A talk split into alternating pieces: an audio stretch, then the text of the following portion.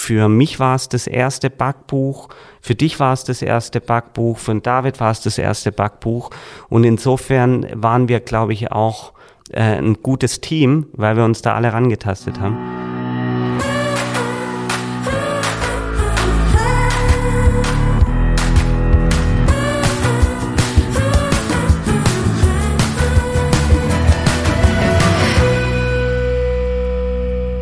Hallo und herzlich willkommen zu einer neuen Folge unseres Podcasts Nachtschicht. Mein Name ist Ingmar Grimmer. Mir gegenüber sitzt zum letzten Mal vor der Sommerpause der wunderbare David Haas und wir sind heute nicht nur zu zweit, sondern wir haben mal wieder einen Gast auf dem Ofenbänkle, der nichts mit Backe zu tun hat, auch sonst nicht viel mit Essen, außer dass er selber konsumiert. Ich, konsumiert und auch ein Genussmensch ist. Dr. Matthias Lunicek. Schön, dass du da bist, Matthias. Vielen Dank und es freut mich, dass meine Qualifikation heute nicht im Vordergrund steht. also äh, zum Glück ist es ja auch also was zum Hören, dann werden eure Zuhörer auch nicht ähm, sehen, ob ich zu viel oder zu wenig esse. ja, auch von meiner Seite herzlich willkommen. Wir freuen uns, dass du dir die Zeit genommen hast. Um, äh, warst schon mal bei einem Podcast? Nee, das noch nicht. Ich habe nur als Jugendlicher mal eine Rockplatte aufgenommen. Und danach stand ich eigentlich nicht mehr also vorm, vorm Mikrofon. Als Sänger oder als was? Genau, als Sänger. Ja, wirklich? Tatsächlich. Okay, geil. Ja. Schon wieder ein Musiker. Letzter Ja, Gast war Wahnsinn, allein ja. unterhalten. Nee, aber die Karriere war dann mit 17 vorbei. Ich habe dann auch kapituliert. Wenn du es mit 17 nicht geschafft hast, dann, Ja, dann ist brauchst du nicht weitermachen. Auch Instrument gespielt? Gitarre, ja. Gitarre? Und in was war es für eine Richtung, was für ein Genre war das? Also das war so Deutschrock, so wie Tokotronik. Also damit sind wir aufgewachsen, äh, mein Kumpel und ich. Und äh, wir wollten das kopieren und besser machen und erfolgreich werden damit. Das hat nicht geklappt. Weder das Kopieren, noch das besser machen, noch das erfolgreich sein. Genau, und dann habe ich gesagt, mach mal halt Bücher. Du hast uns vorher den Namen deiner Band verraten. Willst du uns, uns und unseren Hörern das nochmal sagen, wie die Band denn hieß? Ja, das ist auch, also viele Grüße. Vielleicht will ja das Schicksal, das, dass der Marvin Stadler das jetzt auch hört da draußen, wo immer er jetzt ist. Also wir hießen Luftgitarren und Zitronen, waren ansässig in Gönningen bei Reutlingen und hatten eine Platte, die hieß TV mit drei Hits drauf. Und wir wären auch einmal fast im lokalen Radio gekommen. Aber nachdem die dann die Platte gehört haben, haben sie uns doch abgesagt. so, das Menschliche hat gestimmt, aber die Musik da nicht. Okay, ja. Aber cool. das hat doch was mit dem Backen zu tun, wenn ich jetzt auch irgendwie vielleicht den Rahmen spreng. Äh, mir ist vorhin eingefallen, dass wir ähm, damals im Prinzip schon sowas wie eine Mehlschau gemacht haben jede Woche, also der Marvin und ich.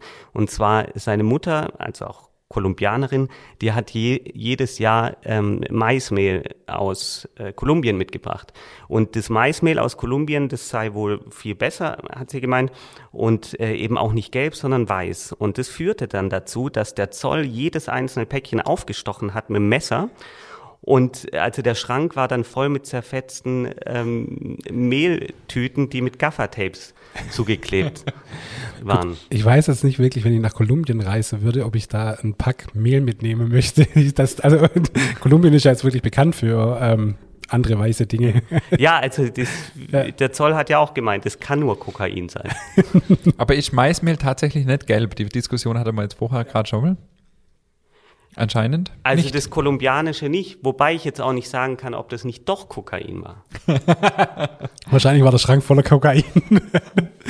Und die hinter ist Maismehl. ja, und du bist beim gro groß, größten Drogendealer Außen- und Eingang jährlich. Also es kann äh, durchaus äh, auch sein, aber dann hätte es wahrscheinlich mit der Rockstar-Karriere besser geklappt. Wahrscheinlich, ja. ja. Wir schweifen ganz schön ab, Wir bevor schweifen wir überhaupt ganz ab, einsteigen. bevor wir überhaupt einsteigen. Aber alles gut. Du, ich würde sagen, ähm, bevor wir richtig einsteigen, äh, stell dich doch mal kurz vor, wer bist du, was machst du? Ingmar sagt immer, was kannst du? stell dich doch unsere Hörer mal kurz vor und sag, wer, wer du so bist und was du so machst. Vor allem, was du hier im Podcast zu hast. Das sind viele Fragen. Ein Teil kann ich beantworten, den, den letzten Teil vielleicht nicht so gut. Mein Name ist Matthias Lunicek. Ich äh, bin äh, Verleger aus Leidenschaft und von Beruf, wohnhaft in ähm, Schwäbisch Hall-Steinbach am Fuße der Komburg. Da habe ich angefangen, Bücher zu machen. Inzwischen sitzt unser Verlag in Leonberg oder genauer gesagt in Warmbronn.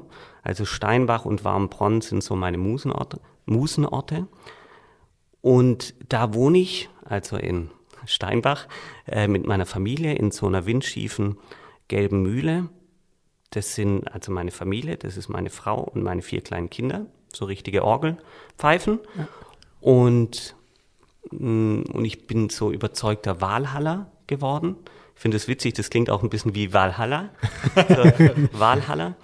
Ähm, und bin hier sehr glücklich und ähm, fasziniert äh, gewesen von, äh, von der Region, also von Schwäbisch Hall, von Hohenlohe und habe dann vor drei, vier Jahren angefangen, weil ich davor auch schon für verschiedene Verlage gearbeitet hat, ähm, Regionalika über die Region zu machen.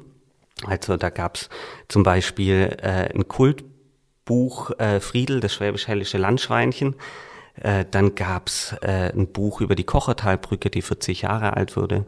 Und so habe ich irgendwie immer Ausschau gehalten nach Themen, die irgendwie hier spielen und äh, die eigentlich noch nicht richtig irgendwie auf dem Schirm waren, jedenfalls in Buchform.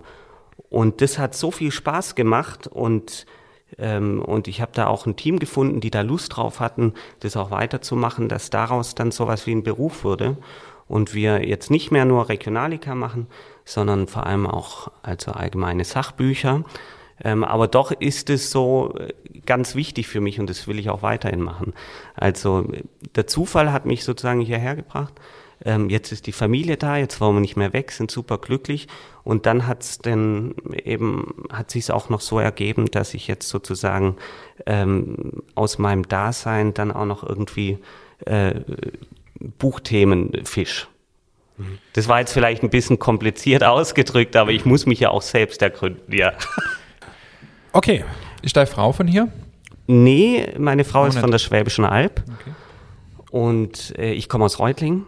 Und wir kamen dann über Heidelberg, Heilbronn, also quasi der Sog von Schwäbisch Hall, der hier ausgeht, hat uns dann hierher ähm, äh, äh hergebracht. Also meine äh, Frau arbeitet hier in einem ähm, im Büro für Bauphysik äh, im Weiler, ganz sympathisches Büro und super Team da und äh, und sie hat sich da ganz schnell wohlgefühlt und ich hatte damals äh, für meine Dissertation ein Stipendium. Ich habe über so einen schwäbischen äh, Revoluzer aus dem 19. Jahrhundert geschrieben und konnte es eigentlich von überall machen und warum dann nicht von Schwäbisch Hall aus? Und so sind wir hierher gekommen. Und du hast gesagt, der alte Mühle, ist es tatsächlich eine Mühle, wo ja, man gemahlen wurde? Ja, man streitet sich darüber, was das eigentlich ist. Also es könnte ein Waschhaus gewesen sein. Also wir stehen auf einem Flüsslein, das sich Spielkunst nennt. Das deutet ja schon darauf hin, dass das eigentlich irgendwie eine Funktion hatte. Und äh, das heißt, wir stehen auf Wasser und also es könnte eine Mühle gewesen sein oder eben ein Waschhaus. Aber mir ist die Mühlenvariante lieber. Klingt auch besser, ja. Es klingt viel besser. Und jetzt habe ich ja auch diesen Verlag Molino danach benannt, nach diesem Musenort. Weil die ist so irgendwie, das hat was Exotisches, auch dieses Gelb und irgendwie das, was da passiert. Und deswegen ähm, hat das so gut gepasst, weil es dann auch eine Mühle hat ja auch noch was Bodenständiges und was Altes und was Traditionelles und Hergebrachtes. Und also, ähm, da wir selbst ähm, nicht nur äh, irgendwie Geschichte äh, erfahren, sondern auch selbst Geschichte machen, also bestimme ich das jetzt ein für alle Mal, dass das meine Mühle war. Spannend. Und jetzt hast du eben mit uns dieses Backbuch verlegt. Sagt mal Backbuch verlegt? Haben wir uns vorher gefragt. Ich habe jetzt ein Backbuch verlegt. Ja, und hast du es wiedergefunden? ja, genau. Das ist dann immer die klassische Frage. Ja. Aber ähm, heißt es echt so? Ja, also, also ich verlege das Buch. Du hast es geschrieben. Ja, genau. Da, ähm, äh, David hat fotografiert, sein, seine Agentur hat es gestaltet. Und ja, was haben wir jetzt zusammen gemacht? Also ich würde sagen, wir haben zusammen ein Backbuch gemacht. Ja. Mhm. Nee, aber ich meine, du als Verleger sagst, ich habe ein Backbuch verlegt. Genau. Ja, heißt ja. es so? Ja, ja mehr mache ich eigentlich nicht. Wie, kam, ja. wie kamst du auf die Idee, ein Backbuch zu machen? Und wie kam das überhaupt zustande? Du hast mir, glaube ich, E-Mail geschrieben. Wenn ich es vorher überlegt habe, man wusste es nicht mehr. Ja, also ähm, die Idee, ein Backbuch zu machen, die resultierte aus den hervorragenden Backwaren aus Grimmers Backstub. Und ich habe ja vorhin schon erzählt, ich, ich interessiere mich für so traditionelle Themen, die eigentlich aber noch nicht so auf dem Schirm äh, waren oder sind oder vielleicht vor 20, 30 Jahren mal behandelt wurden. Und da habe ich mir überlegt, mache ich was so über alte Rezepte hier äh, oder ähm, altes Handwerk äh, lag nahe, auch wegen dem Roland Bauer, der ja ähm, hier viel zu dem Thema gearbeitet hat. Und ähm, aber dadurch, dass ich ein erfolgreiches Buch machen wollte, ähm, schien es mir ratsam, man macht was Aktuelles und nicht was irgendwie ähm, was über das Backen, über das alte Backen, sondern wirklich Rezepte von Leuten, die sich dann auch messen wollen mit dem Bäcker, bei dem sie gerne einkaufen. Weil äh, wir haben ja da ein paar Rezepte drin. Das ist jetzt zum Beispiel der Kochertaler, den esse ich auch super gern. Und das macht dann einfach Spaß zu gucken, kann ich den auch? Und das hatten wir ja damals nicht verabredet, aber ich habe natürlich gehofft, dass du ein paar Rezepte von dir dann auch bringst. Und ja, also da war so die Idee da, was äh, zum Thema Backen, Kochen auf jeden Fall zu machen. Und dann kannte ich dich eben, oder nicht dich persönlich, sondern halt deinen Laden. Und dann dachte ich, wenn jemand dann, ähm, dann der Ingmar Grimmer, ähm, das hat sich echt auch ähm, als wahr herausgestellt, dass es eine äh, weise Entscheidung war. Ähm, das Projekt hat ja dann ein bisschen länger gedauert als geplant. Da kam ja Corona dazwischen. Und äh, für mich war es das erste Backbuch, für dich war es das erste Backbuch, für David war es das erste Backbuch. Und insofern waren wir, glaube ich, auch äh, ein gutes Team, weil wir uns da alle rangetastet haben. Ähm, so ein Essayband oder weiß ich nicht, oder äh, ein Erzählband oder ein Sachbuch über ein Thema, das nicht so Sorgfalt in dem Sinn braucht, dass es jetzt wirklich drauf ankommt, stimmt es jetzt wirklich, ja? Also ich meine, ich kann über vieles diskutieren, aber bei einem, wenn ein Rezept schlecht ist und der Teig nicht aufgeht, dann gibt's halt keine Diskussion. Das ist ähnlich wie ein Mathebuch. Und ähm, von dem her, die Herausforderung war schon da, wobei ihr das ja, also ich habe ja das wenigste gemacht, das meiste habt ja ihr, ihr beide gemacht äh, mein Job ist ja jetzt auch im Kern äh, das Ding an Mann zu bringen und gucken, dass es überall präsent ist. Und insofern, also fängt meine Arbeit ja jetzt erst an. Also das Wichtigste ist der Umschlag und der ist so bezaubernd, ähm, dass da eigentlich nichts schieflaufen kann. Ich wollte gerade sagen, das stellt sich noch raus, ob das eine weise Entscheidung war. Aber immerhin sagt der Backbuch. Also die erste äh, Treffe, die ich mit ihm hatte, mit dir hatte, Matthias, du immer Kochbuch gesagt. nee, aber also es ist, äh, ich glaube, äh, wenn, äh, wenn die Beziehung da nicht stimmt bei so einem bei so einem Buch, wir hatten ja auch zwischendrin mal so Grieseln, ja, das ist ja, das Buch ist ja auch wirklich was, was Menschliches. Äh, und da ist so viel, ich bin zum Beispiel jetzt äh, mich hat jetzt ein Autor, mit dem ich gerade ein Buch mache, da habe ich gehört, es stört ihn irgendwie, dass wir uns immer siezen, obwohl wir gleich alt sind, eigentlich noch junge Kerls und, und so weiter. Und dann, aber inzwischen liebe ich das so, mich zu siezen äh, in dem Bereich, weil man sowieso schon an so einem emotionalen Thema dran ist, dass das manchmal gar nicht förderlich ist, wenn man dann noch näher zusammenkommt. Weil ich glaube, da gibt's dann einfach, äh, ja, man offenbart da so viel und wenn es in Anführungsstrichen nur ein Backrezept ist, ja, das ist trotzdem deins, da steckt Herzblut, Erfahrung, äh, Mühe drin äh, und dann eben auch ähm, den Mut, damit rauszugehen und sagen, das bin ich. Und insofern unterscheidet sich das von keinem anderen Buch. Und insofern, ähm, das hat jetzt nichts mit unserer Beziehung zu tun. Ich biete euch jetzt nicht das Sie an, aber da würde ich mir auch nochmal bewusst äh, in letzter Zeit, äh, wie intensiv äh, so ein Buch machen ist. Und dann ist es halt meistens so, oder im besten Fall als Verlag machst du halt zehn Bücher parallel. Und äh, jedes Buch ist auch tatsächlich das Wichtigste für dich, aber, ähm, äh, aber es ist so ein Daily Job. Und ähm, genau, und da muss man halt dann glaube ich, echt, man muss eine richtig gute Beziehung ähm, haben, um das dann auch irgendwie richtig in guten, also richtig gut in den Hafen zu bringen. Aber das ist uns gelungen. Die Sachen, die stehen ja jetzt in Regensburg schon auf dem, ähm, äh, auf der Laderampe und werden am Montag abgeholt und am Dienstag sind sie hier und bei uns auf Lager. Und also dann am, wir senden ja wahrscheinlich später, also am 22. sind, 21. sind sie ja dann da. Und äh, jetzt können wir einfach nichts mehr ändern. Und das macht auch Spaß. Es ist wie so ein Baby. Also ich finde es unheimlich spannend. Ich liebe ja Bücher und deswegen habe ich auch eigentlich, glaube ich, sofort zugesagt, als du gefragt hast, ob ich mir das vorstellen könnte. Was uns jetzt interessiert, Dad, wie läuft, also wir haben es jetzt ja schon ein bisschen mitkriegt, aber nicht so richtig. Kannst du uns und unsere Hörerinnen und Hörer mal mitnehmen, wie funktioniert sowas? Wie macht man ein Buch von der ersten Kontaktaufnahme zum Autor bis nachher dann so ein Werk fertig ist? Das ist ja schon echt eine krasse ja. Nummer. Also euer Projekt war im Prinzip nicht das Typische, weil, äh, weil ich da als, äh, also wir hatten ja schon ein Konzept, ja, oder ich habe dir ein kleines Konzept vorgestellt und habe dir gesagt, was meines Erachtens da rein muss, ähm, wie die Kapitel irgendwie aussehen könnten, ähm, dass wir noch ein bisschen Spektrum rum brauchen, ähm, ein bisschen Storytelling, dass die Leute nicht nur irgendwie das nackte äh, Brötle, den nackten Teigling bekommen. Ähm, aber es war trotzdem relativ untypisch, weil da kann ich, ähm, auch wenn das vielleicht jetzt äh, Zuhörer schockt, ich kann inhaltlich wenig beitragen, weil ich einfach die Kompetenz da nicht habe. Da gibt's natürlich spezialisierte Verlage, die machen das. Für mich ist, ist dein Buch oder euer Buch so wichtig, weil es das große Hohenloher Backbuch ist. Das sind 270 Seiten, komplett abfotografiert, durchgestaltet, inszeniert, sorgfältig, ähm, sorgfältig geprüft. Sowas wird es jetzt erstmal nicht mehr geben die nächsten Jahre.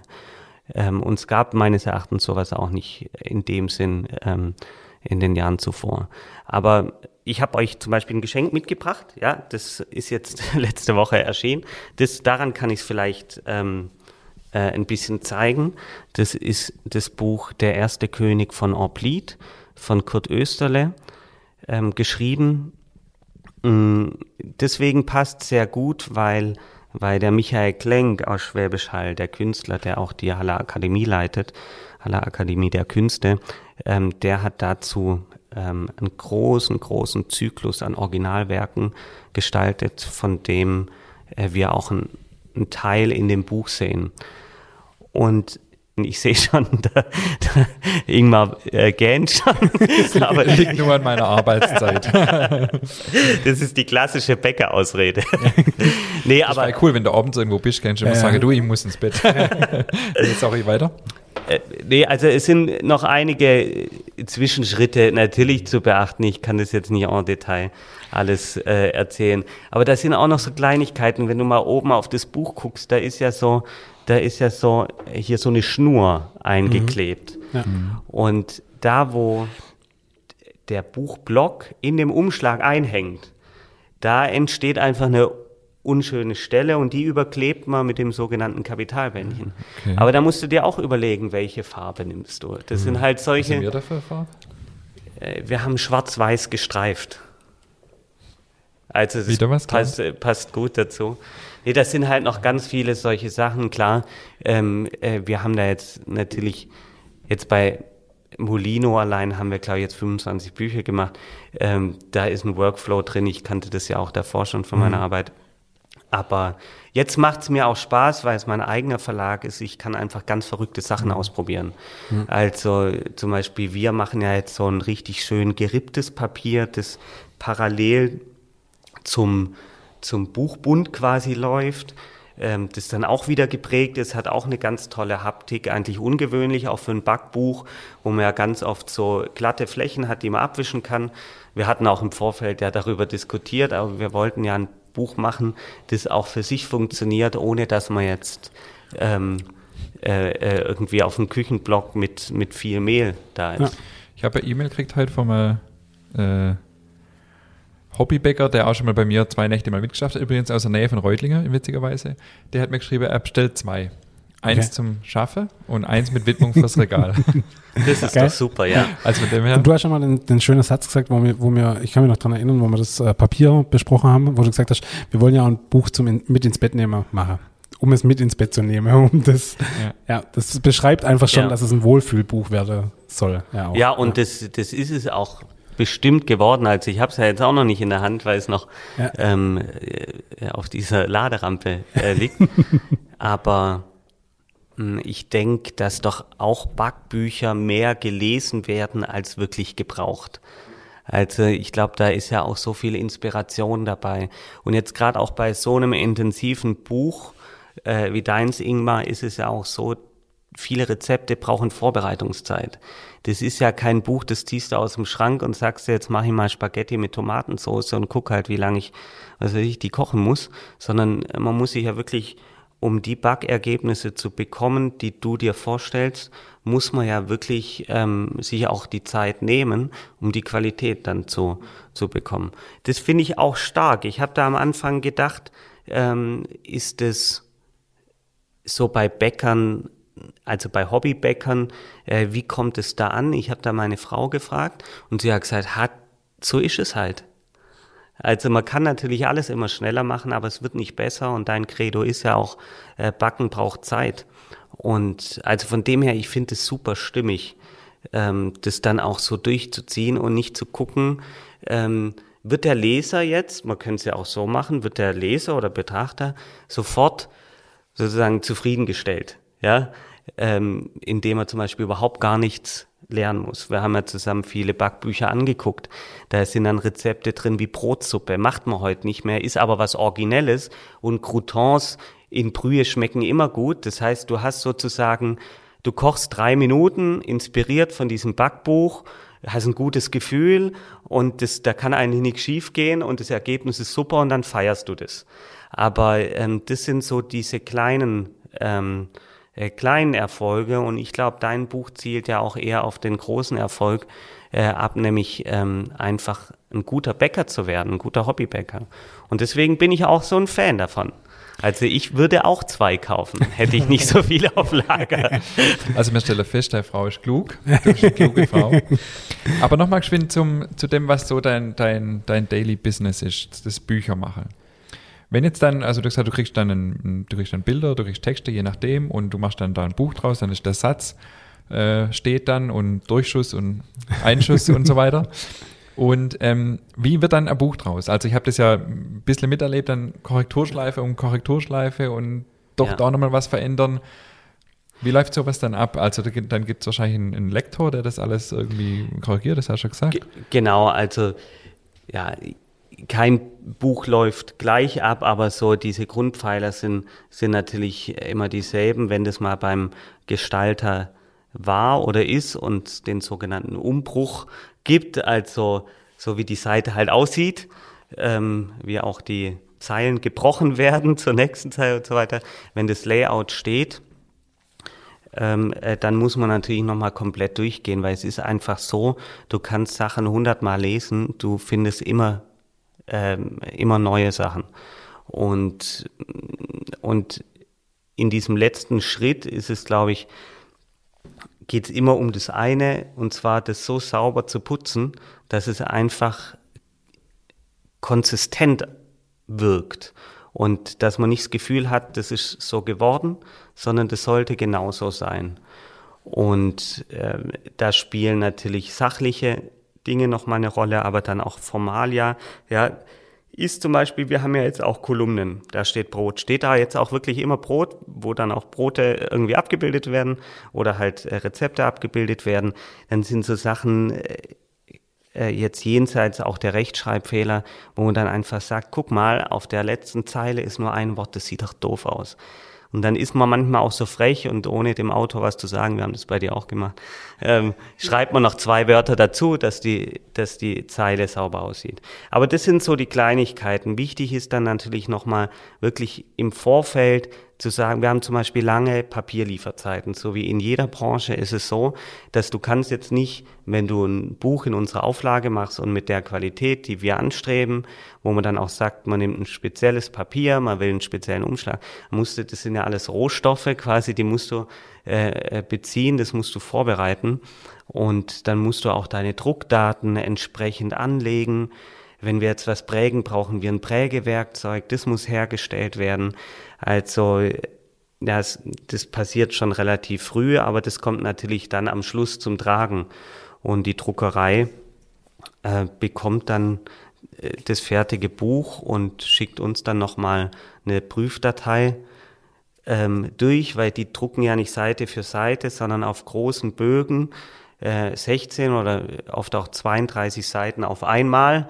Die werden dann gefaltet, also die, der Bogen wird gefaltet, ja, das sind dann 16 oder 32 Seiten und dann geschnitten. So, und dann hast du einen Druckbogen. Und wir haben jetzt 264 Seiten, also haben wir wie viele Bögen? Das wäre doch so für einen Faktencheck. Eine gute Hol mal schnell den Taschenrechner. Ich wollte schon. 264 durch 32, oder? Ja, oder durch 16, ja. Acht. Ja, also dann 16 Bögen. Ähm, äh, 2,5, ja. Dann haben wir noch einen Viertel, Viertelbogen drin. Das kann man auch mal machen. Das muss man halt dann mit Hand rausnehmen. Ja, das sind solche Sachen, die muss man beachten. War für mich, als ich äh, da angefangen habe, in der Branche irgendwie, dann muss ich das echt lernen, ja, dass du nicht sagen kannst, das Buch hat 171 Seiten, weil das ist alles dann Geschäft, ja, das muss dann jemand per Hand rausnehmen und wegwerfen. Das heißt, eigentlich werden die fünf Seiten mehr machen auf 176 günstiger, als, äh, als das nachher rauszunehmen. Das sind auch solche Sachen, da muss man dran denken. Aber eigentlich sind es alles, äh, so wie in euren Jobs ja auch, da gibt so viele kleine Steps und so viele Erfahrungswerte. Ähm, auch wie kommen die Bücher, auf welchen Qualität raus und wie dick und äh, wie schwer soll das Papier sein, weil es gibt ja zum Beispiel dieses Oblitbuch, das hat 144 Seiten und das ist ein voluminöses Papier. Das Papier ist eigentlich doppelt so dick, als es sein müsste ungefähr. Äh, ein Dreiviertel Mal so dick, wie es sein müsste. Aber ist deswegen trotzdem nur 90 Gramm Papier. Das heißt, das Buch ist einigermaßen, ähm, äh, ist einigermaßen dick. Ja, sieht gut aus, ist eigentlich das ideale Buch für, für das Thema, aber ist auch nicht zu schwer. Vielleicht kennt ihr das auch, dass ihr ein dünnes Buch in die Hand nehmt und das ist total schwer. Und, und, da, und ich finde, also wenn man halt sowas in die Hand nimmt, dann muss man gleich sagen, wow. Und ich warne dann immer Leute, wenn alle sagen immer, ja, nehmen wir doch 170 Gramm Papier oder so. Hey, das soll doch Spaß machen. Das, das muss, muss sich richtig anfühlen. Und nichts ist schwerer, äh, nichts ist schlechter als ein, schweres Thema auf schwerem Papier, weil dann, dann schläfst du schon ja. allein aus Ermüdung ähm, äh, deiner Hände ein. Aber was, was im Prinzip noch vielleicht abschließend dazu irgendwie äh, wichtig ist für diesen Job, es ist auch eine Lernzeit für mich gewesen, das Buch zu machen, ist die eine Seite, aber das dann wirklich erfolgreich zu verkaufen, die andere. Und wir sprechen jetzt ja über so Regionaltitel, da weiß ich, wo ich sie verkaufe. Ähm, das ist jetzt zufällig, ja, hast du auch einen Laden. Ja, da wird, wird man das auch kaufen können oder bei anderen Läden. Aber ähm, eigentlich fängt da die Herausforderung an. Das Marketing beim Hohenloher Backbuch ist relativ einfach, weil ähm, das Thema viele interessiert und es noch einen regionalen Anker hat. Aber wenn ich jetzt an unsere anderen Sachbücher denke, die wir machen, die wir auch jetzt im, für ein Frühjahr und ähm, also ab Frühjahr verstärkt machen, weil wir haben halt hier die großen Themen, die mir am Herzen liegen, auch langsam durch und, ähm, ähm, und möchten einfach jetzt Sachen machen, die ähm, die Leute überall interessieren. Das ist im Prinzip, das wollte ich jetzt nicht sagen, dass das Backbuch niemanden da draußen interessiert, aber ähm, ja, auch, auch so ein paar Bücher mit ähm, mit anderen Themen, dann, ähm, äh, dann ist natürlich da das Marketing nochmal eine ganz andere Nummer, weil die Herausforderung ist, dass der Buchladen das in Hamburg auch einkauft und, und rausstellt. Mhm. Und eigentlich ist das ja unser Hauptjob. Die Bücher zu machen ist das eine, aber die zu verkaufen das andere. Und ich würde gern weniger Bücher machen müssen, und davon lieber mehr verkaufen, als viele Bücher machen und, ähm, und weniger verkaufen. Wie entwickelt sich da eure Branche? Also wird, wird heute weniger Gläser als früher oder ist das nicht so? Also ich bin ja jetzt selbstständig ähm, als Verleger noch nicht so lange dabei, aber es ist auf jeden Fall so, dass es ganz krasse Bewegungen gibt, also ähm, die jetzt finanziell noch nicht so angekommen sind, dass es zum Beispiel so ist, die Leute unter 35 lesen, die zahlen quasi eins zu eins in Streaming-Angebote und so weiter ein, was man früher gelesen hat. Ähm, dafür geben die Leute zum Beispiel über 70, die ja auch heute ganz anders fit sind wie vor 30 Jahren, geben viel mehr Geld für Bücher aus und denen ist auch egal, ob der Roman 14 oder 16 Euro kostet Ähm, so meine Erfahrung jetzt, aber die geben viel mehr Geld aus. Das, wir werden da immer informiert vom Börsenverein des deutschen Buchhandels. Insofern sind die Zahlen stabil, ganz wenig Wachstum, aber die Zahlen stabil und es wird halt jetzt die Zeit zeigen, wie sich das entwickelt. Der Trend geht auf jeden Fall hin, das hat mich erstaunt jetzt bei unserem ähm, Buch Motorsporthelden, das der ähm, Fürst Philipp zu Honor Langburg ähm, rausgegeben hat. Da hatte ich im Vorfeld mit dem Motorsportbuchverlag äh, in Stuttgart telefoniert. Das ist ja der, neben Motorbuch Jetzt stehe ich auf der Leitung auf jeden Fall. Muss man vielleicht nachrecherchieren, wenn es jetzt ein oder andere hört. Ähm, hatte ich telefoniert und dann haben die gesagt, was macht denn ihr da für eine Auflage? Und dann habe ich es denen erzählt, was? Das ist so, so viel machen wir nicht mal äh, mehr. Und es war wirklich im niedrig vierstelligen Bereich. Und, und das liegt einmal daran, du musst heute nicht mehr so viel produzieren, weil durch viele äh, Druckverfahren ist es nicht mehr so kostspielig, kleinere Auflagen zu machen. Aber auf der anderen Seite zeigt es natürlich auch, dass auch gewisse Themen, Motorsport ist nicht mehr so ein Thema, wie es noch, ähm, weiß nicht, vor 30 Jahren war. Äh, das verschiebt sich natürlich einerseits, auf der anderen Seite gibt es auch immer weniger, ähm, die das so zur Leidenschaft haben, dass sie sich jede Neuerscheinung kaufen.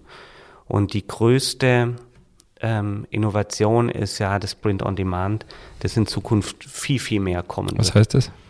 Dass Bücher dann hergestellt werden, wenn sie ähm, bestellt werden. Da hat man jetzt im Moment, wir haben keinen so einen Titel, aber ähm, man würde umkippen vor Erstaunen, wenn man erfahren würde, was alles Print on Demand ist. Jetzt schon. Und es wird aber eine neue Druckstraße ähm, geben von einem Print-on-Demand-Anbieter, der zusammenhängt mit dem, mit einem der größten Zwischenhändler im Buchhandel, also diese sogenannten Bar-Sortimenter, ähm, die beliefern alle Buchhandlungen über Nacht. Ja, ist schon ewig. Äh, wir träumen ja alle hier von Same-Day-Delivery. Im Buchhandel gibt es das im Prinzip schon immer. Ja, und die haben halt, deswegen heißt es eine Bar-Sortiment, weil die haben die Bücher bar da liegen auf Lager und zwar richtig, richtig viel. Und ähm, sonst wäre das ja für mich zum Beispiel gar nicht möglich, dass wenn eine Buchhandlung bestellt, dass das über Nacht bei denen dann da ist. Also bis 18 Uhr kannst du ja bestellen, das ist dann morgens um 10 im Laden.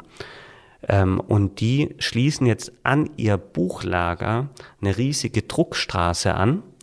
Und diese Druckstraße, die kann echt richtig viel. Ja, also auch so Veredelungen und so. Und jetzt wird das Buch bestellt, das liegt nicht mehr da, aber die Druckdaten sind da quasi hinterlegt, wenn du so willst. Ja, die können es halt drücken. Und dann wird es über Nacht produziert, kommt sofort in Kommissionstaschen und liegt morgens bereit und am nächsten Tag ist es im Laden. Das Buch ist also keine 24 Stunden alt. Das nenne ich mal druckfrisch. ja, wirklich. ist das und gut oder schlecht? Also ähm, das kann halt sehr, sehr viel verändern. Auf der anderen Seite für kleinere Verlage oder für kleinere Projekte, muss man ja sagen. Es gibt ja auch große Verlage, die mal einfach ein kleines Herzensprojekt machen. Ähm, für die ist es, ähm, für die ist es nicht schlecht. Und ähm, es ist unter Nachhaltigkeitsgesichtspunkten gut. Man muss sich halt dann überlegen, ähm, wenn ich nur diese Print-on-Demand-Dinge habe, dann verdient halt dieses Unternehmen das Geld. Und da muss man halt überlegen, kann man dann einfach noch so weitermachen wie jetzt. Aber jetzt für One-Man-Shows ist es genial, für Self-Publisher, für Leute, die überhaupt gar keine Logistik haben ähm, und auch nicht aufbauen wollen, die keine Infrastruktur haben. Ich glaube, denen gibt es wirklich eine ganz neue Chance. Aber also, ja, ich bin da jetzt neutral zu, weil es ist, glaube ich, eine sinnvolle oder logische ähm, Innovation aber kann natürlich auch wieder andere Sachen ablösen, vielleicht sogar kaputt machen. Also ich finde es immer noch cool, wenn irgendwie mein, äh, mein Mann da aus Regensburg anruft und sagt, ähm, ja, wir brauchen noch das und das und dann machen wir das und dann überlegt man noch, wie kriegt man vielleicht noch ein bisschen mehr aus dem Bogen raus, wenn wir es so machen und so. Ähm, da, da ist ja eine riesige Kultur dahinter und vor allem äh, sehr, sehr viel Erfahrung. Und also ich denke, im Drucker- und Setzerhandwerk ist schon sehr viel Erfahrung durch die Digitalisierung und so weiter, ähm, sehr viel Wissen wahrscheinlich nicht mehr relevant gewesen und wird jetzt auch irgendwie nicht mehr gebraucht, aber es wäre schon gut, wenn man eine Ahnung hätte. Ähm, und ja, da wird auf jeden Fall eine Kultur äh, in Frage gestellt. Aber vielleicht ist es auch gar nicht so wild. Ich glaube, es ist nicht so wild. Wie ist das mit dem ganzen Thema E-Book? Das gibt es ja auch schon jahrelang Ja. jetzt. Wird das das Buch irgendwann mal ablösen? Oder? Nee, das hat sich ja gezeigt, dass das nicht so ist. Das E-Book ist ganz arg stark. Ähm, jetzt gerade, ich weiß ja auch von meiner Tochter, ja, die einfach wahnsinnig viel liest. Meine Große, die, die macht so einen Kinderroman mit 200 Seiten an einem Vormittag. So zuckelt die durch. Und dann ist halt die Frage, kaufst du dir die zwölf, zwölf Bände wirklich als Buch, ja, oder tut's da nicht auch, wenn du dann das E-Book hast, das du ja auch noch online ausleihen kannst, was weiß ich. Ähm, und dafür ist es gut für viele Leser, auch für Krimis, die im Prinzip selbst tot sind, wenn du weißt, wer der Mörder ist, dass jeder mit jedem, äh, mit jedem, wie soll ich sagen, deswegen finde ich das Genre irgendwie merkwürdig eigentlich für ein Buch, ja, weil das Buch stirbt sozusagen mit dem, ähm, äh, mit dem Fall selbst. Ja, so wild ist es. Es gibt ja auch gute Krimis, die man zweimal liest, aber also im Regelfall ist der Witz ja dann weg. Ähm, also dafür lohnt sich das E-Book auf jeden Fall. Es gibt ja dann auch wieder verschiedene Sachen. Also wenn du jetzt diese Kindle oder Tolinos nimmst, ähm, deswegen machen wir es noch nicht. Wir, wir werden das jetzt anfangen, aber für ein Sachbuch, das durchgestaltet ist, im Schwarz-Weiß, das ist irgendwie komisch. Das ist wie ein Magazin auf dem E-Book-Reader zu lesen. Das ist, oder jetzt auch dein Backbuch, ja, das ist, äh, wir werden das wahrscheinlich trotzdem machen. Das wird noch ein bisschen tricky, weil da muss man ein bisschen was umstellen. Aber, also aber im zweiten Schritt auch, wir fangen das jetzt auch an, aber das ist auch mehr dem geschuldet, dass wir das eben anbieten können und warum dann nicht. Wir erwarten da aber keine hohen Absätze. Ähm, aber ich meine, ja, wer das dann haben will, das ist ja völlig okay. Und ich lege Wert, das siehst du ja an meinen Büchern, auf Haptik und so. Aber äh, im Prinzip geht es mir mehr um die Gedankenwelt oder die Erfahrungswelt von dem Autor, die er da darlegt. Und dafür brauche ich nicht mal ein Buch. Aber der Vorteil vom Buch ist, die Autoren können nicht überall immer gleichzeitig sein. Und dafür sind ihre Bücher da. So. Also dein Backbuch wird ja auch nicht deine Backkurse in Frage stellen, ähm, sondern ergänzen. Und also ja, die Haptik ist für mich wichtig und ich liebe das und so. Aber ich finde das E-Book auch mega cool. Cool. Schreibst du eigentlich auch selber Bücher? Also versuchst du dich als Autor? Was heißt, ich versuche mich als Autor? Bist du Autor? Ja, also ich habe ähm, ich habe mehrere Bücher geschrieben, teilweise äh, als Autor, teilweise als Ghostwriter. Ähm, ich habe auch noch so drei gar nicht so schlechte Studienabschlüsse ähm, gemacht, um mich aus einer finanziellen Notlage ähm, zu befreien. Also ich habe ähm, ich habe in Soziologie habe ich zum Beispiel eine 1 bis 2 für eine Diplomarbeit bekommen, die ich natürlich nie geschrieben habe, aber da war gerade das erste Kind da und ähm, dann bin ich schwach geworden. Das war einfach ein guter Auftrag. Ähm, ich verrate auch die Uni jetzt nicht. Die ist ja auch schon jetzt acht Jahre her. Aber ähm, Hast du sowas. für, für Baerbock was geschrieben, oder? Nee, das, sonst wäre es nicht rausgekommen. Nein, ähm, also ich habe ich hab sowas gemacht, ähm, auch für in meiner Agenturarbeit für äh, einige Kunden ähm, äh, Bücher geschrieben, ähm, also so Unternehmensbücher. Äh, ich habe selber Friedel das schwäbisch-hellische Landschweinchen geschrieben, eine Kindergeschichte für meine Kinder, die Andrea Deininger illustriert hat. Ähm, irgendwie mein erstes Buch war meine Dis. Da habe ich danach auch alles kapiert und wollte alles anders machen, weil dieses Buch hat 756 Seiten und also ja sowieso halt so Dissertationen sind auch noch also groß, äh, großformatig und eng bedruckt und mit tausenden Fußnoten, äh, zweieinhalb Millionen Anschläge, wenn ich mir das allein physisch überlege, ähm, was das für eine Arbeit war, dann ähm, hätte ich Ehrfurcht vor mir, wenn nicht ein Umstand passiert wäre. Ich habe keinen Moment an Leser gedacht. Und wenn ich jetzt heute dieses Buch auch, aber das ist ja auch Wissenschaft, die darf anders funktionieren. Aber wenn ich, ich kann manchmal das Buch, wenn ich das sehe, dann würde ich es gerne aufmachen. Ich kann es aber gar nicht mehr, weil ich mich ähm, äh, so sehr ähm, darüber ärgere, warum ich nicht ein schmales, populäres Buch, das auch den wissenschaftlichen Ansprüchen äh, genügt, geschrieben habe. Das ist aber natürlich auch die Schule gewesen, aus der ich gekommen bin. Aber ich habe da, ähm, ich hatte eine einzige Schreibkrise in meinem Leben und das war wirklich ganz am Anfang von meiner Dissertation. Du recherchierst zwei Jahre und dann ähm, und dann musst du plötzlich was schreiben und dich plötzlich selber als Autor verstehen und den Leuten erklären, was du für richtig hältst. Jedenfalls ist es in der Literaturwissenschaft so. Äh, wir können ja nichts beweisen, sondern unsere Leistung beruht ja in so einem Buch. Und dann äh, bin ich nach Mannheim gefahren äh, zu Professor Kühlmann und jetzt riskiere ich, dass ich meinen Doktorgrad aberkannt bekomme. Das ist doch mal spektakulär. Apropos Baerbock, deswegen erzähle ich. ähm, das ist ein Geheimnis, das ich bislang immer ähm, in meinem Herzen verschlossen habe. Aber, aber jetzt kann ich es ja mal bei diesem Podcast, wo wahrscheinlich nicht so viele äh, akademische Räte und Professoren, äh, die auf Plagiatssuche sind, irgendwie hören, kann ich es ja mal erzählen. Und dann hat er gesagt, gucken Sie mal, und hat ähm, sich hingesetzt. Ich saß neben ihm und hat mir die erste Seite geschrieben. Also das ist eine halbe, halbe Druckseite gewesen, quasi die ersten drei Sätze. Ja, eigentlich war es ein Satz über eine ganze Seite, so wie äh, mein Doktorvater eben ist. Und ähm, dann hat er gesagt, so, jetzt schreiben Sie weiter. Und ich habe dann noch 755 Seiten hingeschrieben. Und seitdem hatte ich sowas nie wieder weil ähm, ich gemerkt habe, dass das Schreiben über das Schreiben selbst kommt. Man macht sich viel zu viele Gedanken und äh, eigentlich zählt da viel die Spontanität und äh, selbst bei so einer akademischen Arbeit. Genau, und dann habe ich, äh, hab ich halt noch so ein paar Paper gemacht und dann kam dieses Kinderbuch und eben noch ein paar Aufträge und jetzt im Moment ähm, hätte ich Lust, wieder selber zu schreiben, aber komm nicht, komm nicht dazu. Also ich unterstütze natürlich ähm, Autoren mal, wenn sie sagen, irgendwie, das ist schwierig, ähm, jetzt da weiterzukommen, ähm, indem ich Konzepte halt schreibe. Also dann sagt, das Buch sieht so und so aus, äh, diese, diese Kapitel machen wir.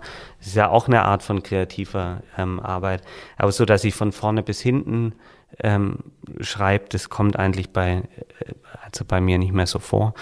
Ich habe so zwei, drei Themen, die werde ich auch noch machen. Ich habe eigentlich auch ein richtig schönes ähm, Kinderbuch schon fertig, also so Bullabü-mäßig, bloß halt ähm, über mein Viertel, weil da auch so viele Kinder leben. Das ist quasi wie so ein Kinderschlüsselroman, da könnte sich dann jedes Kind aus Steinbach wiederfinden. Aber das ist eher so eine private Geschichte, die wäre, das Buch wird dann erst so in meinem Nachlass gefunden und dann als Sensationstext veröffentlicht, so ist es geplant. Aber äh, also ich hätte große Lust und ich werde es sicherlich auch wieder tun. Ähm, aber, ähm, aber ich verstehe mich überhaupt nicht als Autor. Ich hätte es früher mal gern gemacht, so wie ich auch gern Rockmusiker gew geworden wäre. Ja, deswegen äh, habe ich dann auch Literaturwissenschaft und äh, Musikwissenschaft studiert, ja, weil ich gedacht habe, vielleicht bringt's was. das, ist, das, war jetzt nicht so der Fall. Aber äh, ich habe ganz schnell gemerkt mit dem Schreiben, das, was ich gern gemacht hätte, so Bohemian ähm, Romane geschrieben, wo wirklich irgendwie auch Abgründe gezeigt werden und so. Dafür habe ich äh, nicht das richtige Leben. Ähm, ich bin nämlich total behütet und schön aufgewachsen.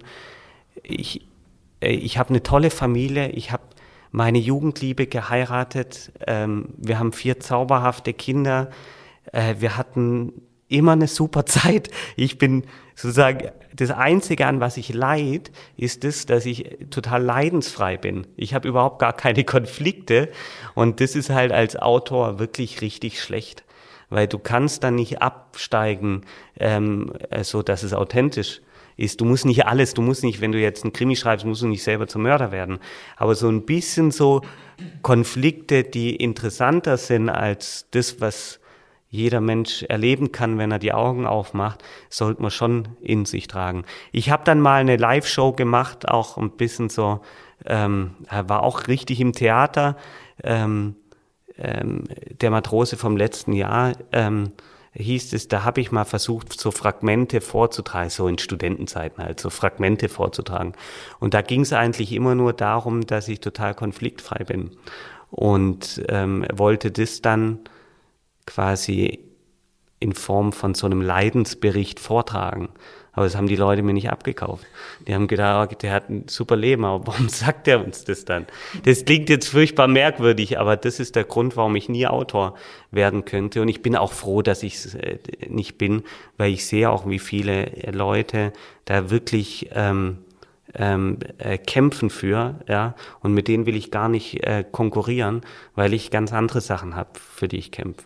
Und da ist schon in erster Linie jetzt auch der Verlag ähm, mhm das, wo ich meine ganze Leidenschaft reinlegen möchte. Ich musste gerade dran denken, der Comedian Felix Lobrecht hat mal, hat kürzlich mal, ich höre auch den Podcast, äh, der hat kürzlich mal gesagt, Zufriedenheit ist ein zutiefst unkreativer Lebensbereich. Äh, also wenn du zufrieden bist, bist du unfassbar unkreativ und da muss ich jetzt gerade ja. denken, weil du so konfliktfrei bist und ja. dadurch halt einfach nicht die, ja, die ja. nötige Muße hast, um dann einen Krimi zu schreiben oder sowas. Ja, genau. Spannend, ja. Also und jetzt das Einzige, was für mich in Frage käme, wären halt ähm, Sachbücher. Ich liebe auch so Sachbücher, ja, und so Essays und wo man halt einfach sagen kann, das interessiert mich, da will ich mehr wissen. Und jetzt so diese Geschichten, ähm, äh, die muss ich also selber ad acta legen und will sie ja auch mhm. eigentlich nicht verlegen. Also okay. Bei Molino wird sicherlich nie äh, nie richtige Romane geben oder so. Es wird spannend, vor allem nächstes Jahr. Da freue ich mich sehr drauf. Wir haben echt ganz tolle Autoren. Wir, wir hatten, werden jetzt als Molino das erste Mal auch die Buchmesse dann machen in, in Leipzig. Da freue ich mich auch drauf. Und das sind halt die Sachen, wofür, wofür ich kämpfen möchte. Mhm. Okay. Weil du gerade auch von deinem Elternhaus geschwätzt hast, was äh, haben deine Eltern auch was in die Richtung gemacht oder war das äh, gar nicht vorsehbar, dass du was mit Büchern machst später? Also vorsehbar schon, aber äh, eigentlich nicht erwünscht. Weder von meinen Eltern noch irgendwie, weil ich, weil ich da reingeboren wurde. Also meine Eltern sind beides Lehrer. Und ähm, speziell mein Vater hatte eine hohe oder hat eine hohe Affinität nach wie vor zu Büchern. Und ähm, ich hab, ich kam auch so zur Literatur, weil ich die ganzen zerfledderten S-Fisch-Taschenbücher aus den 50er Jahren von ihm, die bei uns ähm, äh, standen und jetzt bei mir stehen, halt gelesen habe. So diese ganzen, ganzen Sachen oder diese, äh, auch diese, diese bunten Inselbändchen, ich weiß nicht, ob ihr die kennt. So ich, ähm, ich habe dann eben auch schon als 16-Jähriger, das klingt jetzt total kitschig, aber so Rilke und so ge gelesen, so Gedichtbände. Äh, äh, und insofern bin ich extrem geprägt davon. Aber das war dann für meine Eltern schon ein Schock, dass ich ähm, dann Literaturwissenschaft studieren möchte, äh, ohne Lehrer zu werden. Äh, und dass ich sozusagen wirklich, mir geht es nur um die Literatur und äh, äh, und weiter hatte ich da erstmal gar nicht gedacht. Das war, glaube ich, befremdlich. Da hat sich hat mein Vater sich Sorgen gemacht, ob das gut geht, weil er einfach mit zu vielen akademisch gestrandeten ähm, äh, Geisteswissenschaftlern befreundet ähm, ist, um das gut zu heißen. Ähm, und das ist aber ja dann alles eigentlich gut geworden. Also äh, ich glaube, äh, auch mein Papa hat sich damit versöhnt, dass ich ähm, äh, dass ich jetzt Bücher mache. Ähm, und findet es, glaube ich, auch ganz gut. Jetzt muss er es nämlich auch. Er würde Nolens Wohlens nämlich selber jetzt kürzlich äh, zu einem Autor von mir, weil er äh, ein wunderschönes kleines Büchlein, ähm, äh, ein Leben, das Träumen folgt, geschrieben hat. 50 Seiten geht über ähm, die Geschichte seines Namensvettern, Vetters. ähm, äh, den heiligen Josef. Und der, der Papst Franziskus ähm, hat irgendwie das Jahr des Josefs ausgerufen. Mein Vater hat parallel an einer Geschichte dazu geschrieben.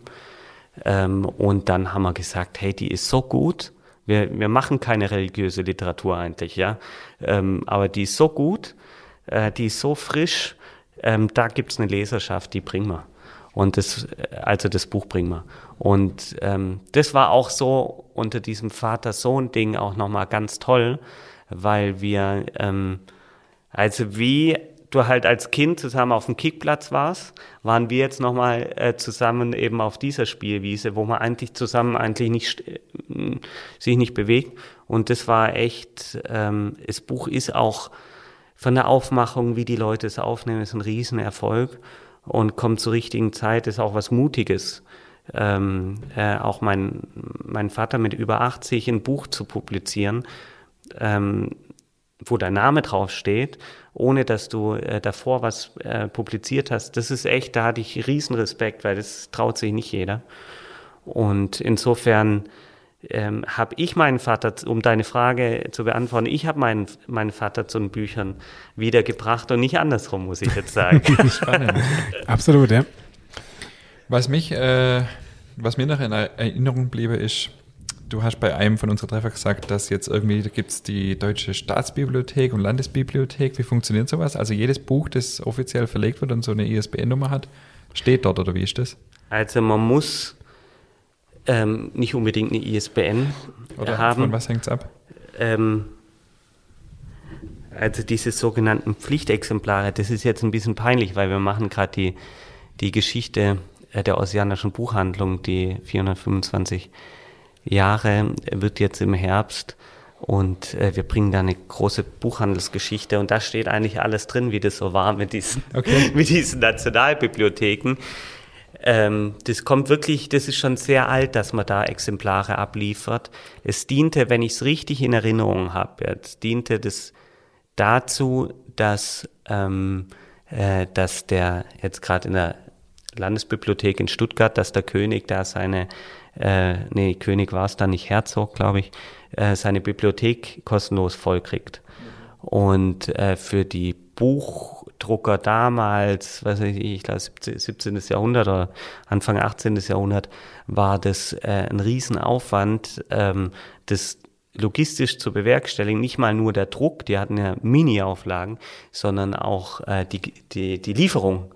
Also du musstest das Zeug ja nach Stuttgart bringen. Er ist schon sehr alt und es gibt diese Pflichtexemplar-Lieferungen. Ähm, ich kriege auch öfters mal ein Mahnschreiben, wenn wir es vergessen, was, was los ist. Also ist es wirklich so, dass jedes Buch, das rauskommt, genau. dann müsst ihr eins nach Stuttgart schicken? Äh, also eins nach Stuttgart und zwei nach Frankfurt, weil eins davon kommt dann nach Leipzig. Okay. Und das ist so, es gibt das sogenannte Verzeichnis lieferbarer Bücher. Da melden wir von euch Autoren die ganzen Titel und, ähm, und daher holen sich äh, auch die National- und Landesbibliotheken die Infos. Und dann wirst du da aufgenommen, ja, du kriegst dann da auch eine Signatur, du wirst im Prinzip da auch archiviert. Das ist, auch, das ist ja super, dass das so ist. Ähm, du wirst da auch erfasst, ja, wann seid ihr geboren. Also wirklich als, ja, bist du halt ein Autor. Ähm, also sie machen eine tolle und wichtige Arbeit und, ähm, und haben die Daten und müssen dann natürlich auch, da steht da drin angekündigt vom Verlag, wird nachgeliefert, dann musst du auch liefern. Und wenn es dann da ist, kriegst du deine Signatur und dann, ähm, genau, äh, gehörst du zum ja, cool, Club, Club ja, der Autoren. Cool, ja. Aber ich weiß jetzt nicht, ob sie dich in den Knast bringen, wenn du keine Bücher ablieferst. Aber wir haben ja alle, ein, wir haben ja alle ein großes Interesse ähm, dran, dass, äh, dass unsere äh, Bücher irgendwo einen sicheren Platz haben. Also, Klar. weil die werden im besten Fall überleben, die uns alle, ja. Ja, hoffentlich. Absolut. So, wir schwenken mal ein bisschen um, oder? Wir sind ja ein Back- und Genuss-Podcast, Matthias. Jetzt haben wir noch ein paar äh, Fragen zum Thema Essen. Konntest du es noch nicht genießen bislang? Doch, ich konnte es, konnte es schon sehr genießen bisher. Ähm, und fand es auch äh, total ja. spannend bis jetzt. Aber ich habe mir noch ein paar Fragen aufgeschrieben. Äh, die erste ist mal direkt, backst du eigentlich? Früher mehr, jetzt nicht mehr so viel das liegt auch, da muss ich ehrlich dran, äh, ehrlich sein, es liegt dran, meine Frau kann es total gut, äh, die Kinder zu integrieren. Und ich werde da ganz nervös, wenn da auf zwei Stühlen vier Kinder stehen und irgendwie dann ist der Ofen an und weiß nicht, und dann musst du die Eier trennen und ich will aber, und das, das kann ich einfach nicht so gut. Da, da reicht meine Management-Qualifikation nicht, um das hinzukriegen. Und deswegen hat sich schon so ein bisschen eingeschlichen, dass meine Frau das mehr macht. Und sie macht es auch deutlich besser, obwohl sie deutlich weniger Zucker nimmt. Das ist aber was, da habe ich sie auch ein bisschen von weggebracht. Also früher hat sie ganz oft Zucker deutlich reduziert und statt irgendwie leckeren Sachen Obst reingetan in Kuchen oder so. Ähm, ja, und jetzt haben wir uns, glaube ich, in der Mitte getroffen. Und ähm, was ich ganz arg gern mache, aber wirklich nicht gut, also genügt nicht euren Ansprüchen, euer Bein, sind Brezen backen. Ähm, hat mir meine Schwiegermutter mal im Urlaub beigebracht und dann haben wir, waren wir zusammen äh, im Ferienhäuschen in Schweden und ähm, hatten also gar nichts zu tun und auch keine Ablenkung und da haben wir eigentlich eine Zeit lang jeden Morgen Brezeln gebacken, die natürlich sofort gegessen würden. Ähm, äh, wir haben unglaublichen äh, Butterverschleiß gehabt ähm, und von der Form würden sie aber trotzdem nicht besser. Also ja, also Brezeln backe ich gern, habe ich aber jetzt auch lange nicht mehr gemacht. Aber wir haben immer noch, wir haben uns beim Bäcker, ich weiß nicht, ob man das bei dir auch machen kann, so Lauge geholt und dann ähm, und das wirklich regelmäßig gemacht. Hm. Du kannst gerne mal äh, Praktikum machen bei mir, wenn du Zeit hast. Ja, also ich habe mir wirklich jetzt unabhängig davon, ähm, dass wir zusammen ein Buch gemacht haben, vorgenommen, dass, dass ich unbedingt mal einen Kurs bei dir machen muss. Ich hoffe jetzt natürlich durch dieses Buch bessere Konditionen zu bekommen. aber, aber das ist dann auch nicht mehr so wichtig. Also wenn ich nachher das im Fluge beherrsche, dann wäre es mir das schon wert. Aber also ich bin wirklich so ein richtiger, richtig mieser Hobbybäcker. Also ich mache es gern, aber ähm, ich habe mich in den letzten Jahren überhaupt nicht entwickelt. Im hast Gegenteil. Hast du was mit David gemeint? nee, stimmt nicht, stimmt nicht, stimmt nicht. Der David hat wenigstens auf hohem Niveau David hat sich, hat sich weiterentwickelt. Bist du ein Genussmensch so beim Essen?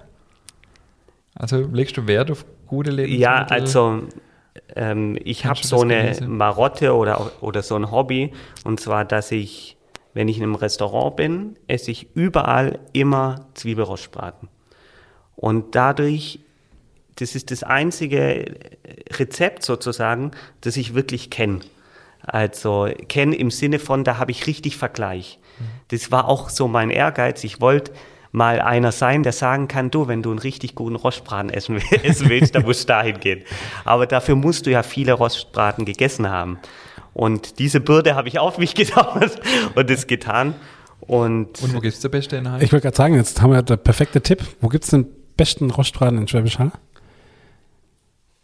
Ja, da war ja jetzt nicht nur Hall dabei.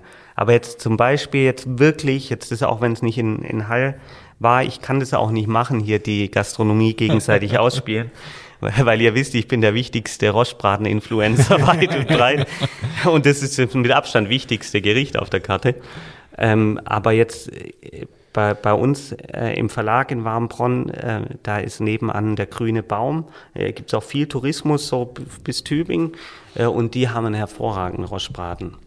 Und ähm, den habe ich auch erst vorgestern oder so gegessen. Also das ist, ist auch eine brandaktuelle Info. Aber hier kann ich es jetzt gerade wirklich auf Knopfdruck, äh, Knopfdruck nicht sagen. Aber das ist halt äh, wirklich ein Lebensmittel, wo ich sagen kann, oder ein Gericht, wo ich sagen kann, da habe ich Ahnung von, weil ich habe mich mit dem Rostbraten auch selbst mitentwickelt. Also du wirst ja dann, also am Anfang, wenn du jetzt nicht aus so einem Gourmet-Haushalt kommst, ähm, isst du den erstmal äh, durch, ja, äh, Schuhsohle.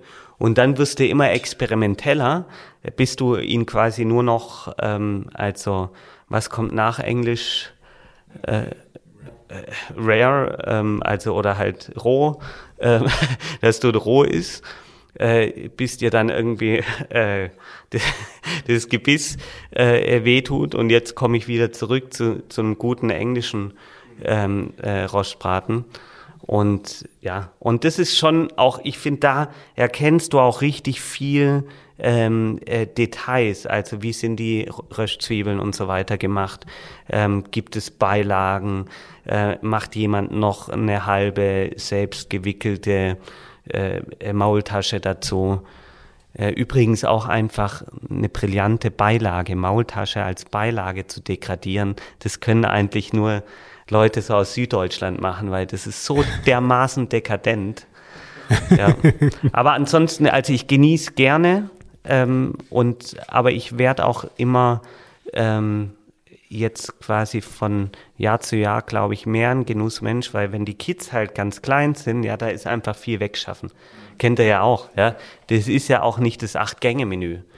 Aber ähm, wir haben kürzlich mit einem anderen Hohenloher Autor von mir ähm, sein Buch äh, im Hohenlohe gefeiert und das war also ein unglaublich äh, tolles Menü und es hat mir richtig Spaß gemacht, dass das alles lang gedauert hat, so vielfältig war und äh, das ist aber natürlich ja mit vier kleinen Kids, äh, das ist die Gegenwelt.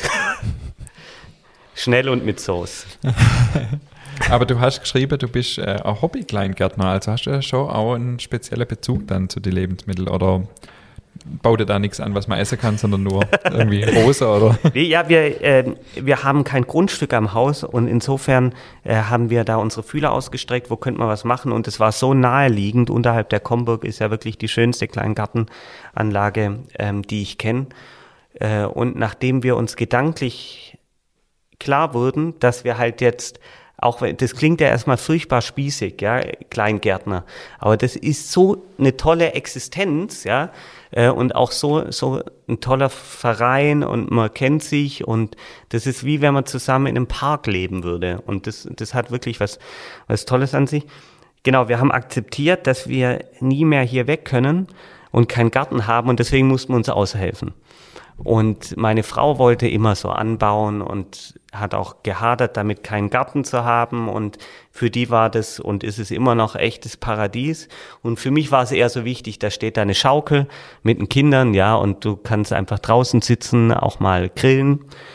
Ähm, und so hat sich eigentlich, muss ich echt zugeben. Vielleicht bin ich dann jetzt hier der falsche Gast. Also es ist immer noch so, ich mache richtig was im Garten, wenn es das Grobe ist. So Rasenmähen, Löcher buddeln, irgendwie große Sachen einpflanzen oder rausziehen, äh, umgraben und so weiter. Aber jetzt die, die Tomaten um die Rankstange zu wickeln, das ist jetzt nicht so mein Ding. Aber ich liebe es, dass wir sehr viel in Beeren machen. Das hat sich auch bewährt. Also wir haben extrem viele ähm, Himbeeren, Johannisbeeren und äh, Blaubeeren sind extrem gut gekommen äh, bei uns im Garten und das genieße ich. Und Erdbeeren jetzt auch. Und wenn die Kinder dann da durchgehen und da sind dann noch Nachbarskinder dabei und dann sind da sieben glückliche Kinder an Beerensträuchern. Und dann weiß ich, es kann kaum besser werden. So, also, und das ist mehr so mein, mein Genussding. Ähm, und das macht, da muss ich mich, ja, jetzt werde ich, guck mal, es hat sich richtig gelohnt, heute herzukommen, weil jetzt, doch, ich habe eine große Affinität, wenn es wenn es um Garten um, und Genuss geht, wenn du dann so äh, junge Erbsen direkt irgendwie äh, äh, aus dem Garten isst, das ist toll. Oder auch mal ähm, das war jetzt nicht gut für unser Gartenbild, aber nachdem meine Frau mir gezeigt hat, beigebracht hat, ich kann ganz viel lernen von ihr, was das angeht und bin manchmal auch empfänglich dafür, ähm, dass man äh, Taglilien, die geschlossenen Blüten super essen kann. Ähm, es ist vielleicht auch dekadent, aber so, so richtig schöne Blumen zu essen. Nee, das schmeckt ganz toll, so eine Zune, Zune Taglilie. Also ich, aber wenn das jetzt jemand hört und isst und ich habe mich jetzt botanisch vertan und also wer muss dann da haften? Ich weiß nicht. Also auf jeden Fall, ich glaube irgendeine Lilie. Ja. Und äh, das entdecke ich da auch. Wir übernehmen keine Haftung für gar nichts. Sowieso nicht. Ja. Aber jetzt habe ich auch was gelernt. Ja, auf jeden Fall, ja. Nee, aber das ist echt, wenn Kapuzinerkresse und so sieht man ja häufig. Aber, ähm, aber das ist wirklich, ist, ist ja auch bombastisch schön. Und das Problem ist halt wirklich, ist, ist halt danach gerupft, gell? Kannst dich halt nicht mehr dran ja. erfreuen. Alright, gut. Ich würde sagen, wir haben jetzt langsam äh, 70 Minuten auf der Uhr. Ja, ist doch gut. Äh, absolut. Ich meine, das Die vorige unsere, Folge war ja zu kurz, deswegen das, passt das. kommt unsere, unsere letzte Folge vor der Sommerpause wirklich zugute. Ähm, zum Schluss darfst du noch Sätze für uns beenden. Ähm, wir wechseln uns einfach immer ab und du darfst einfach den Satz zu Ende äh, bringen. Ich fange mal an. Äh, Bücher machen ist? Ziemlich mühsam. Brot ist für mich? Zusammen essen. Mein nächstes Buch wird ein? Bestseller. Unseres ist nächstes rauskommt, oder? mein bisher spannendstes Buchprojekt war? Da muss ich echt sagen, das war das, was ich vorhin äh, gesagt habe, meine Dissertation, weil es sich über Jahre gezogen hat. Und danach so ein Stein vom Herzen fiel. Okay. Aber das war auch mit Abstand das schlechteste Buch, was man überhaupt lesen kann, so aus meinem Haus. Und die letzte Frage, ich muss dazu sagen, die Frage hat er immer aufgeschrieben. Ich mache nie mehr ein Backbuch, weil. Weil meine Kompetenzen da ähm, nicht 100% zum Tragen kommen, Komma, aber ich könnte mir unter der Voraussetzung, dass Ingmar und David nochmal mitmachen, durchaus vorstellen, ein zweites Backbuch zu machen. Komma vielleicht, aber erst äh, 2022 und nicht gleich noch im Herbst. Okay. Zum Schluss haben wir äh, noch eine Abschlussfrage. Ähm, isst du Laugengebäck mit Nutella? Ja, aber ich esse gerade, ähm, also wie soll ich sagen, warte mal, ähm, also ich habe zu viel davon gegessen, weil das war plötzlich überall, auch die Schokolade mit, ähm, ähm, mit Salzbrezeln drin, wenn ihr das kennt. Ja. Und ich habe das, glaube ich, irgendwann mal übertrieben und seitdem mag ich das nicht mehr. Aber an sich, die Mischung ist grandios. Okay, und wenn, dann Butter unter die Nutella? Nee, das finde ich absolut unpassend. Also meine ganze Familie isst Butter unter der Nutella. Ja. Ja, die Aber- haben alle Ahnung. Ich finde es total abartig, aber, Aber- gut, egal. Aber das ist halt, ich kann es verstehen, es ist noch krasser, aber ich, ich glaube halt Leute, ich habe das dann rausgehört, dass du das auch nicht magst, ja. Ähm, wir sind dann Leute, wir machen uns gerade bewusst, was hier passiert, dass wir nämlich einen Butterfilm unter einen Palmfettfilm schmieren und dann hast du schon gar keinen Bock mehr drauf. Ja, ja, wenn du richtig. dann, wenn du nur sagst, oh, Butter mit Schokolade, lecker, Ja. dann geht's, aber wenn du so intelligent bist wie wir beide und nicht so bauchgesteuert wie der Ingmar, dann, gut, ja, ja. dann hast du echt ein Problem mit dem. Das Ja. war mit Abstand die beste Antwort bis jetzt auf die Frage. Auf jeden auch Fall. wenn Ja. sie nicht äh, mir in die Karte spielt. Aber, Aber die war also super, ich, ich bin bei. Steffen Hensler, der nämlich gesagt hat, er versteht es gar nicht, dass es überhaupt Leute gibt, ähm, die keine Butter unter der Nutella machen. ja, gut. Aber ich finde es, um noch einmal, ich will diesen Podcast nicht, es ist ja heute schon eine Doppelfolge, aber nicht in die Länge ziehen. Aber äh, äh, es gibt so ein paar Sachen, finde ich, die, die funktionieren extrem gut. Ähm, und zwar durch die Bank, obwohl es auch nicht äh, notwendig wäre. Zum Beispiel Frischkäse unter Käse ist eigentlich völlig indu äh, also diskussionsfrei, oder? Ja, klar. Und ich glaube, da ist es halt wirklich so, weil die Butter wie so ein Datenträger ist. Und da noch was zu überspielen, ist einfach ähm, völlig verrückt. Das kannst du vielleicht rausschneiden. Nee, das wird eins zu Safe eins drin. Auf jeden Fall. Ich würde sagen, äh, wir machen hier einen Doppelpunkt, oder? Ja, Matthias, vielen, vielen herzlichen Dank für die, äh, für die interessante Einblicke in die Welt der Bücher. ja. Äh, war jetzt heute völlig ungewohnt für das, was wir sonst so machen, aber es war uns wichtig, einfach hier mit dir mal zu plaudern, ähm, was du machst, weil- wie man Bücher macht und wie man auf die verrückte Idee kommt, mit uns ein Backbuch zu machen. Und äh, wir bedanken uns sehr herzlich, dass du dir Zeit genommen hast. Ja, und vor allem freut es uns halt auch für unsere Hörer, weil wir haben ganz oft von dir erzählt und jetzt we Genau. weiß auch jeder mal, mit wem er es zu tun hatte. Und vor allem, sie wissen jetzt Langzeit- alles über mich. Ja, nee, war auf jeden Fall super. Ähm, ich würde sagen, dir gilt das letzte Wort und dann verabschiede ich und der Ingmar uns noch in die Sommerpause, aber du darfst jetzt dich noch freundlich verabschieden. Also ich finde es wirklich riesig, was ihr beide auf die Beine stellt, weil ihr schafft eine ganz tolle ähm, Lobby für dieses Thema, das häufig auf das reduziert wird, was es auch für mich ganz oft ist, nämlich irgendwie ähm, halt was zum Essen. Und dass man die Welt drum er, erzählt, das finde ich ist ganz arg wichtig. Und davon lebt auch irgendwie ähm, äh, dieses Buch, das wir alle gemeinsam gemacht haben. Und deswegen ähm, habe ich zum Schluss eine unbedingte Lese- und Lektüreempfehlung. Das ist nämlich Ingmar Grimmers äh, großes Hohenloher Backbuch unter Mitarbeit von Renate Ehrenfried und mit tollen Fotos von David Haas. Erschien im Molino Verlag ähm, Schwäbisch Hall und Leonberg im Juli 2021. Perfektes Schlusswort. Perfekt, da kann man nichts mehr dazu sagen, oder? Also mega gut. Ja gut, äh, lieber Ingmar, das war's. Ähm, wir haben jetzt knapp ein Jahr, ein Dreivierteljahr haben wir jetzt Podcast aufgenommen. Ich glaube, im Oktober wird man einjährig. Mhm. Und jetzt haben wir uns, finde ich, wirklich eine Pause verdient. Wir Finde ich haben wirklich ohne Pause durchgesendet, eigentlich außer zwischen Weihnachten und Neujahr. Hatten wir mal zwei Wochen, glaube ich, nicht. Aber nur sonst eine. ging es durch. eine, eine Woche nicht, oder? Ja, und sonst ging es aber wirklich straight durch. Wir haben Ja. jetzt 36 Folgen aufgenommen. Das ist wirklich ähm, krass. Also vielen Dank an alle, die uns entbehrt haben, dass wir dies, das, diesen Quatsch hier machen können. Ähm, vielen Dank an alle Hörer, die uns zuhören tatsächlich und tatsächlich, ähm, ich sage es immer wieder, die sich bewusst unser Geschwätz anhören, so lange Zeit, finde ich immer wahnsinnig, dass das so viele Menschen machen. Äh, von dem her an meiner Stelle wünsche ich euch alle ein wunderschönes Sommer.